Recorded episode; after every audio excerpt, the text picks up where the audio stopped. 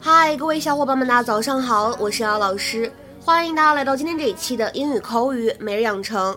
今天的话呢，我们来学习的句子依旧是来自于《摩登家庭》的第二季第六集《Modern Family Season Two Episode Six》。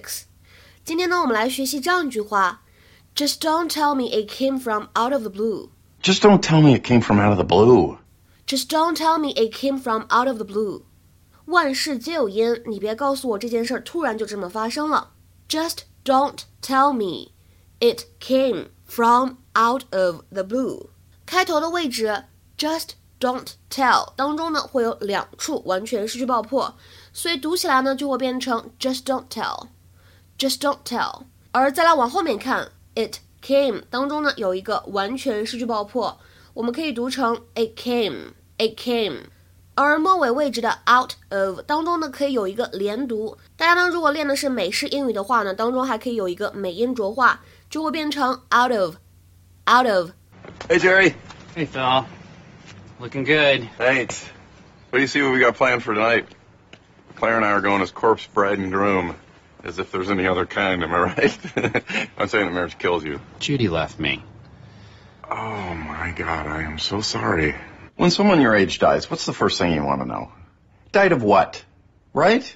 You want to hear it was something that could never happen to you. Well, it's the same with divorce.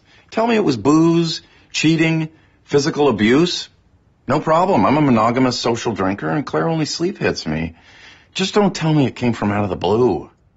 I was totally blindsided. I guess somewhere along the way, she stopped finding me delightful. Well, that's that's coconuts. You're super delightful. Not to Judy. She used to laugh at everything I had to say, but now I can't even remember what her laugh sounds like. Claire can do it. So can... I should go back inside. I have a dish to wash. Okay, but hey, Jerry, if you need anything, all right? I'm your rock. 今天节目当中呢，我们重点先来学习这样一个表达，叫做 out of the blue。跟蓝色有什么关系呢？If something happens out of the blue, it is completely unexpected。其实这个短语呢，大家在理解和记忆的时候，可以联想一个场景：本来呢蓝蓝的天空突然出现了一道闪电， 让人吓一跳，完全没有预料到。所以呢，在英语当中，out of a clear blue sky 或者 a bolt from the blue，其实呢也可以表达类似的含义。如果用这样一个短语表示说什么呢？某件事情的发生非常的意外。比如说呢，我们来看一些例子。第一个，My old roommate called me out of the blue. My old roommate called me out of the blue. 突然呢，我以前的室友打电话给我，意思这件事情呢，我压根儿就没有预料到会发生。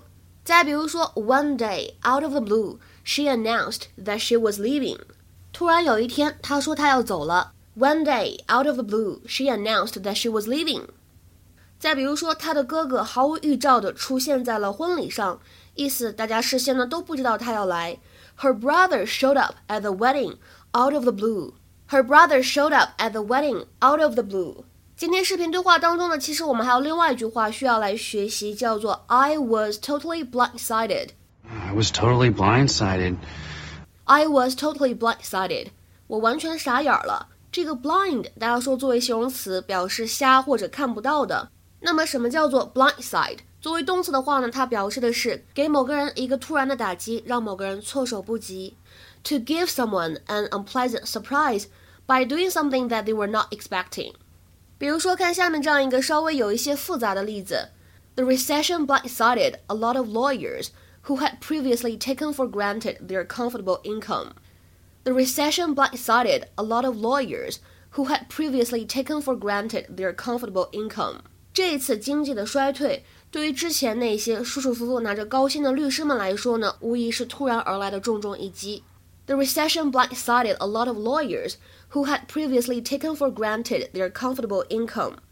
那么今天的话呢，请同学们尝试翻译下面这个句子，并留言在文章的留言区。Investors claimed they had been blindsided by recent changes in the tax laws. Investors claimed they had been blindsided by recent changes in the tax laws. 这样一个句子应该如何来理解呢？期待各位同学的踊跃发言。我们今天节目呢就先讲到这里了，拜拜。